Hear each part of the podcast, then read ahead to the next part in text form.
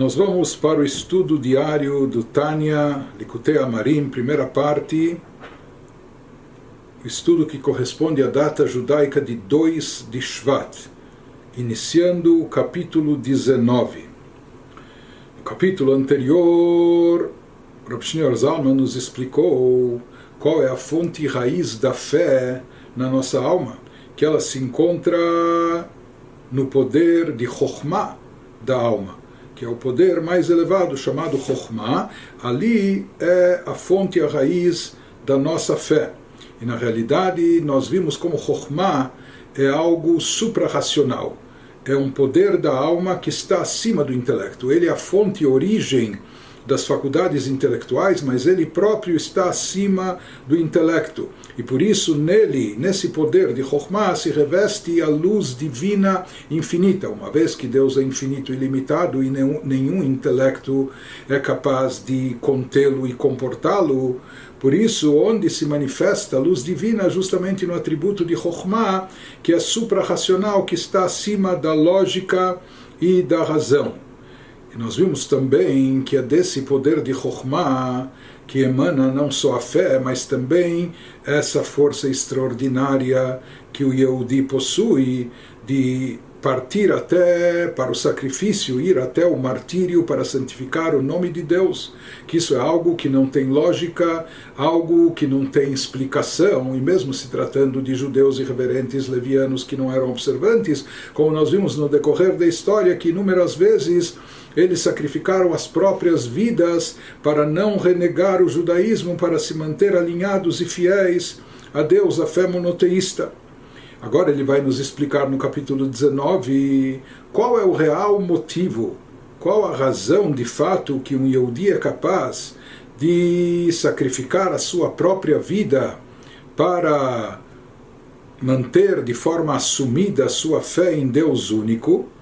Ele vai nos explicar que isso, uma vez que vem do poder de Chokhmah, da nossa alma, que é onde se revela a luz infinita de Deus, onde se revela, onde se manifesta a luz infinita de Deus na nossa alma, no poder de Chokhmah.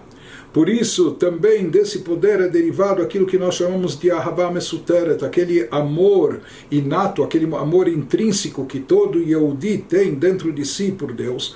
Como nós vimos que isso é uma herança ainda dos nossos patriarcas, esse amor oculto, amor que às vezes está dormente, ele não está evidente, ele não se manifesta, porém ele sempre está lá presente na alma do Yehudi.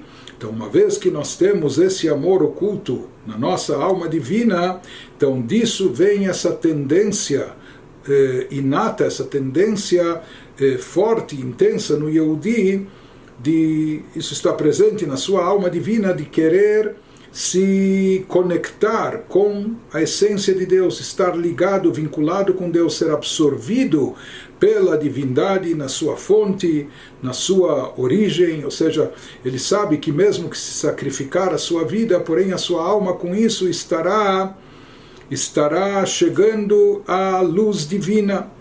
E esse amor intenso, esse amor tão forte que é Mesuteret, que nada, nada é capaz de abalá-lo, isso é algo tão sólido, tão firme dentro de cada um de nós, dentro de cada Yehudi, que isso é algo que está acima da lógica, da razão e da explicação. Tudo que tem uma lógica, então também tem um limite, tem uma razão de ser, então vai até certo ponto quando isso é baseado em fundamentos racionais, etc. Mas aqui, já que esse sentimento, essa fé, e junto com isso também esse amor a Deus, é algo suprarracional, é algo que está acima de lógica e do intelecto, então também o seu alcance é ilimitado. Por isso, no momento que como houveram aqueles que tentaram separar um Yehudi da sua fé, desligá-lo de Deus, Deus não permita, Deus, não, Deus nos livre, então o Yehudi estava pronto de ir até o martírio para evitar isso. Então ele vai elaborar mais isso agora no capítulo 19, nos dizendo o letosefet biur tzarich levaer heitev mashkatuv ner Hashem nishmat adam a fim de elucidar mais a ideia do chamado amor dormente presente em nossa alma, precisamos antes esclarecer um versículo do rei Salomão no livro de Provérbios. A alma de Adão é a vela de Deus ou seja, aqui Adão se refere ao povo de Israel e ele nos fala que a alma de Adão presente dentro dos Yehudim é comparada com uma vela, é chamada a vela de Deus, Perush. O que, que significa essa analogia, essa comparação? Ele elabora nos dizendo: Israel akruim Adam. נשמתם היא למשל כאור הנר שמתנענע תמיד למעלה בטבעו. Isso significa que as almas de Israel, que são denominadas Adam, conforme consta no Talmud, podem ser comparadas à chama de uma vela. Qual o motivo dessa comparação? Que assim como a chama da vela, por natureza, sempre tremula e para cima. Você pode pegar uma vela e até colocá-la de cabeça para baixo, mas a sua chama sempre vai tender, sempre vai se voltar para cima. Qual o motivo disso? De acordo com os escritos antigos, de acordo com os tratados cabalísticos, Mipnei she'ora esh hafetz beteva leipared me'aptilah ולהידבק בשורשו למעלה ביסוד האש הכללי שתחת גלגל הירח, כמו שכתוב בעץ חיים. Por que, que ocorre esse, esse fenômeno? Por que, que sempre a chama da vela está tremulando para cima, está, mesmo que você segure a vela em posição reta ou de lado, coloque ela até de cabeça para baixo, mas sempre a sua chama vai se voltar para cima? Então ele nos diz, porque a chama é naturalmente inclinada a se separar do pavio. Na verdade, a chama está querendo se desprender do pavio que a prende aqui embaixo. Ela quer se desprender do pavio com que objetivo? Para se ligar a sua raiz no alto, no no elemento primordial, fogo, que se encontra abaixo da órbita da Lua conforme consta em Etz Haim, que são os escritos cabalísticos do Rab Chaim Vital, onde ele transcreve os ensinamentos do seu mestre, o Arizal, Rabbi Tzchak Luria, que viveu há cerca de 500 anos atrás. Nos fala que existe essa natureza na chama, a chama quer voltar a se reintegrar na sua fonte, e a sua fonte, que seria o elemento primordial, fogo, se encontra acima. Por isso a chama sempre tremula e sempre eh, quer, ela sempre está voltada para cima. E aqui acontece algo interessante, curioso. E ele nos diz: Ve'af alpi, ve'af she'al ikabe velo yair klum lemata. Apesar de que se se acontecesse isso, se a, se a chama se desvincular, se desligar do pavio, então o que, que vai acontecer? A vela aqui embaixo, o que, que vai acontecer? É, a chama se desvinculou do pavio, se apagou, a vela se apagou. Para onde foi essa chama? Então, de acordo com o que ele nos diz aqui, na verdade essa chama não desapareceu, essa chama foi reabsorvida na sua fonte original, no elemento primordial fogo. Mas o que, que acontece aqui embaixo com a vela? A vela simplesmente se apaga, essa chama aqui embaixo se extinguiu. Então ele nos diz, apesar de que se se apartasse do pavio e se unisse à sua fonte, a chama seria extinta aqui embaixo da vela e cessaria completamente de brilhar aqui embaixo. E mesmo no alto, e não só, e não só que aqui embaixo a chama desapareceria do pavio, da vela, mas tem, eh, também acima na sua fonte, sendo ela reabsorvida ou reintegrada no elemento primordial fogo.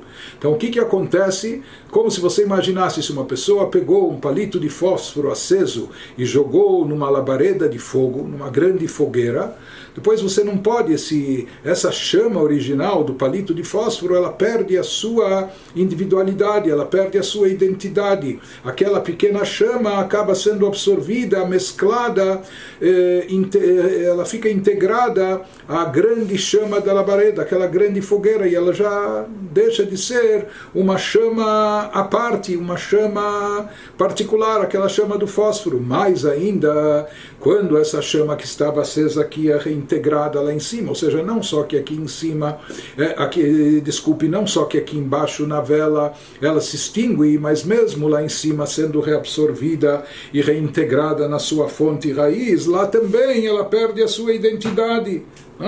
Mesmo no alto, pois uma vez reabsorvida em sua fonte no elemento primordial fogo, a identidade da luz da chama se dissolveria em sua fonte.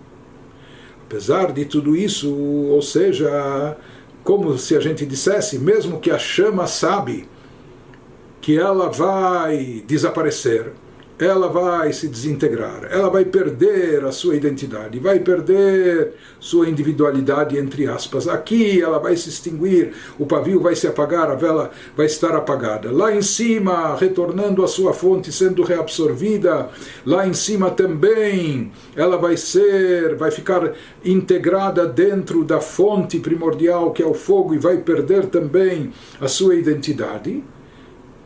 Mesmo assim, afal pequeno, bekach o chafetz betivó.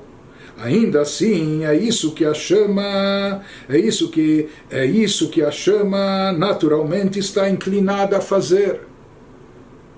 Que isso seria como esse auto-sacrifício ou seja, ela vai se desintegrar, ela vai perder a sua identidade, vai perder a sua individualidade, mas é o que ela deseja, e isso se manifesta eh, nesse movimento dela, nessa tendência dela de sempre estar voltada para cima.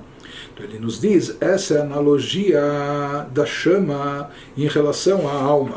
Quando o versículo nos diz, Ner Nishmat Adam, que a vela de Deus, a alma de Adão é a vela de Deus, e comparando particularmente Neshamot Israel, as almas de Israel, com uma chama. Então, o que quer nos transmitir essa analogia, esse exemplo? Nos explica o Tani em seguida: Kach Nishmat Adam. וכן בחינת רוח ונפש, חפצה וחשקה בטבעה, להיפרד ולצאת מן הגוף ולהידבק בשורשה ומקורה בחינת חיי החיים ברוך הוא. Ele nos diz que esse mesmo fenômeno, essa mesma natureza ou inclinação ocorre com a alma em relação à nossa alma, da mesma forma a Neshama, que é o poder anímico mais elevado do indivíduo, a Neshama sempre tende a se elevar, ela quer se reintegrar à sua fonte e sua origem na divindade, e não só a Neshama, que é a parte mais elevada da nossa espiritualidade, mas também os níveis abaixo dela, bem como até os poderes anímicos mais baixos, que são chamados de Ruach e Nefesh. Mesmo esses poderes mais baixos, inferiores, eles também possuem essa natureza, eles também têm essa tendência, inclinação, ou seja, eles naturalmente desejam e almejam separar-se do corpo. Ou seja, eles sentem que estando aqui no corpo físico, no mundo terrestre, no habitat material, materialista, eles estão com isso apartados de espiritualidade, eles estão mais distantes da divindade. Por isso, o desejo da alma divina em todos os seus níveis, Nefesh Ruach Neshama, é separar-se do corpo e sair dele. Com que objetivo? A fim de se ligarem à raiz e fonte da alma em Deus que Ele é o doador de vida, bendito seja Ele. Ou seja, eles desejam, todos esses poderes da alma desejam se reintegrar na sua fonte, na sua origem, que é a essência divina. Por mais que nesse momento, se isso acontecesse, o que queria ocorrer? Agam shetie ein vaefes vetitbatel sham bemetziut legamrei. ולא יישאר ממנה מאומה ממהותה ועצמותה הראשון. Ele nos diz, apesar de que se deixassem o corpo esses aspectos da nossa espiritualidade e fossem reabsorvidos em sua fonte, que é a essência divina, então os poderes da alma eles se tornariam nulidade e vazio. eles iriam se anular por completo, reabsorvidos na fonte, reintegrados na essência divina, eles perderiam totalmente a sua identidade, é? a individualidade daquela alma desapareceria, eles se tornariam completamente eh, anulados, na prática, nulidade e vazio diante da fonte e origem diante da essência de Deus, e a alma ali perderia completamente sua identidade e, nada restaria de seu caráter e substância originais, assim que ela fosse absorvida em sua fonte. Ou seja, porque diante de Deus elas estariam anuladas totalmente, por completo. Então, isso aqui parece algo até paradoxal, porque nós estamos acostumados a pensar e raciocinar, apesar que esse raciocínio vem mais da nossa alma animal. Existe o conceito de instinto de sobrevivência, a vontade de viver. Uma pessoa não quer, existe até o lado egoísta, egocêntrico que todos nós temos em certa medida. Então a pessoa tem um instinto de autopreservação, e aqui nós vemos exatamente o contrário e o oposto. E exatamente isso é a natureza normal da alma divina, porque a alma divina é pura espiritualidade e, portanto, aqui ela se sente enclausurada nesse campo, nesse campo físico, material, e isso desperta nela uma, uma sede de, de espiritualidade, uma vontade de retornar a Deus, de se reintegrar na essência divina, por mais que com isso ela vai desaparecer, ela vai deixar de existir, ela vai perder a sua identidade vai perder toda a sua individualidade. Mas mesmo assim, apesar de tudo isso, é o que ela quer, é o que ela deseja, é o que ela anseia, a alma divina. ainda assim, sair do corpo em direção à sua fonte. A essência de Deus é sua vontade da alma divina e desejo natural. Esse é o desejo natural dela essa natureza, isso, ou seja, ela tem, ela tem essa tendência, essa inclinação de forma espontânea e natural a alma ela deseja se livrar do campo físico e material para se ligar à sua fonte. Seria como a lei da gravidade, mas no contrário, no oposto.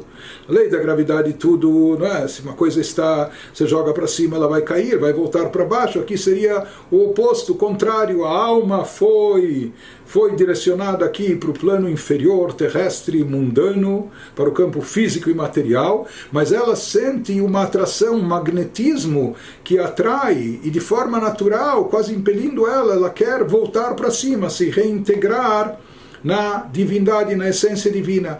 E essa característica da alma, isso que ele vai nos dizer depois, é onde ela está concentrada no poder de Chokhmah. Isso que ele está elaborando nesse capítulo.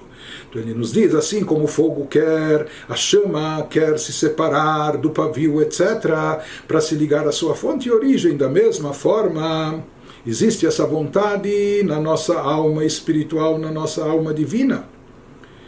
E essa vontade é uma vontade totalmente altruísta.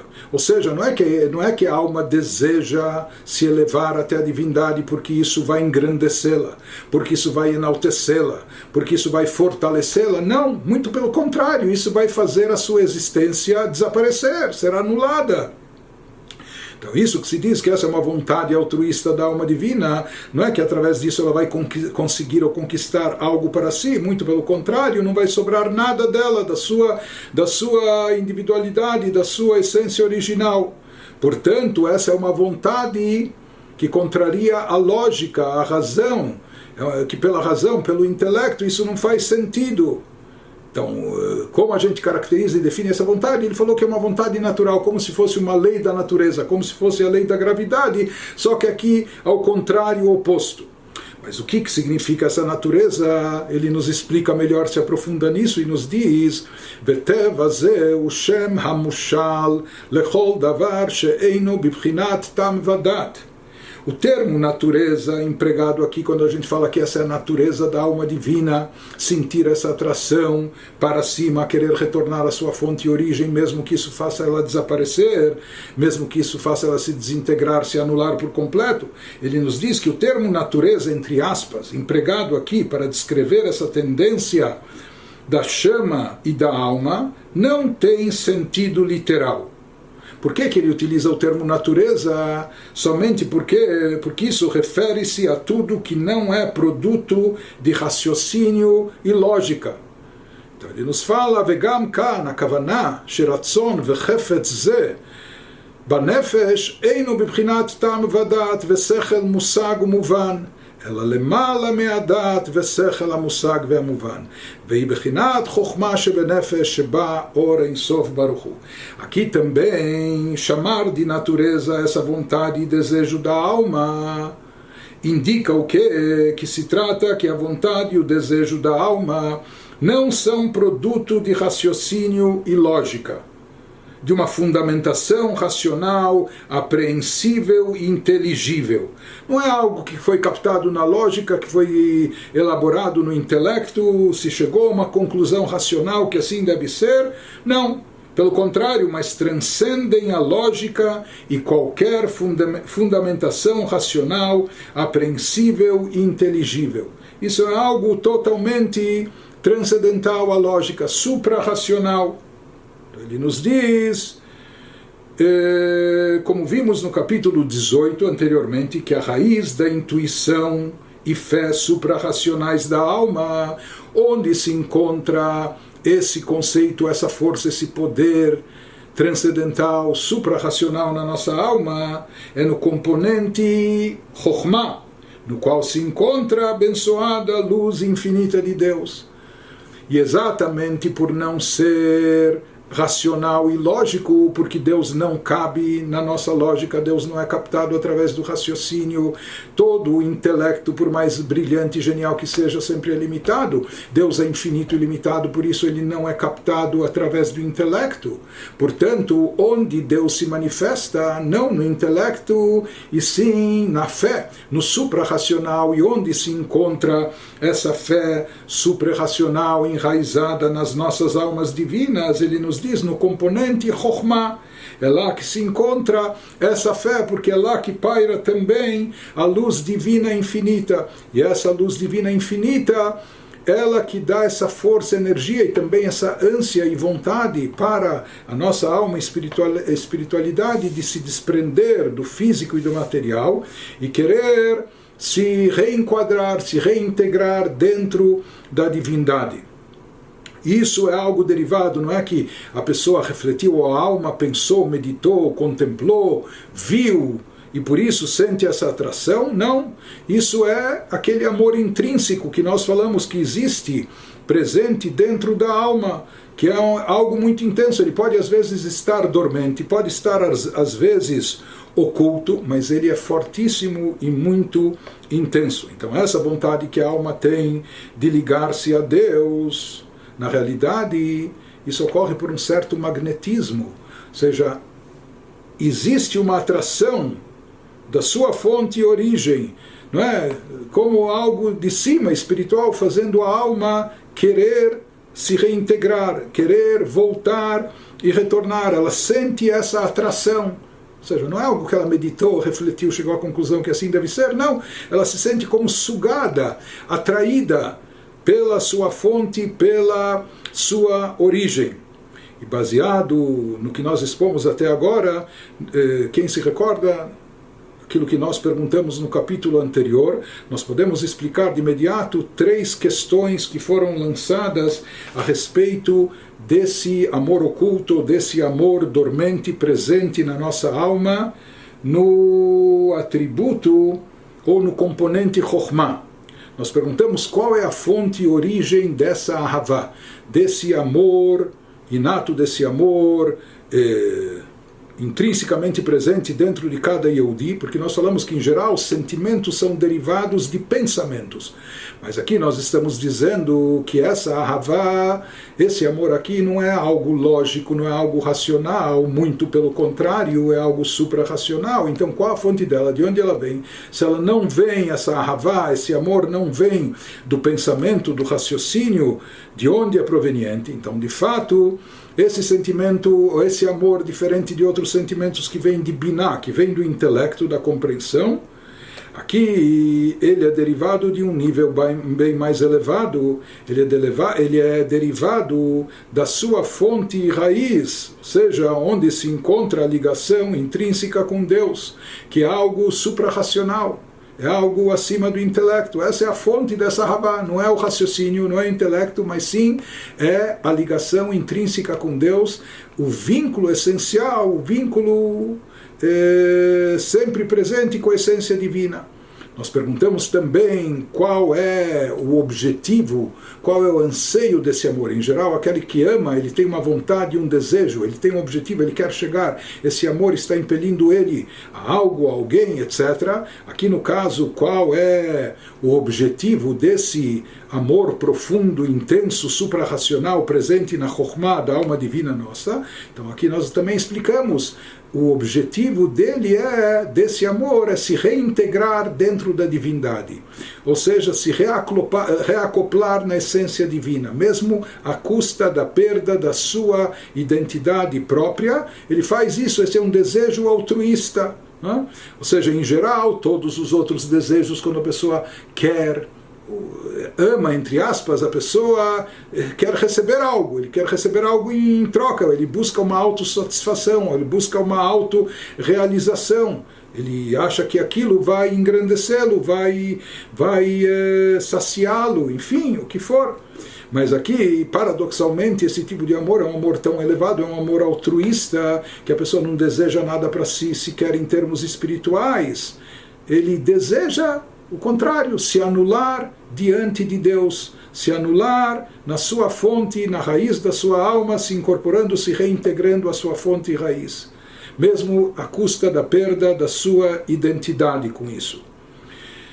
E aquilo que nós perguntamos, eh, o que, que significa que esse amor foi herdado dos nossos patriarcas, não é? Como se herda um amor?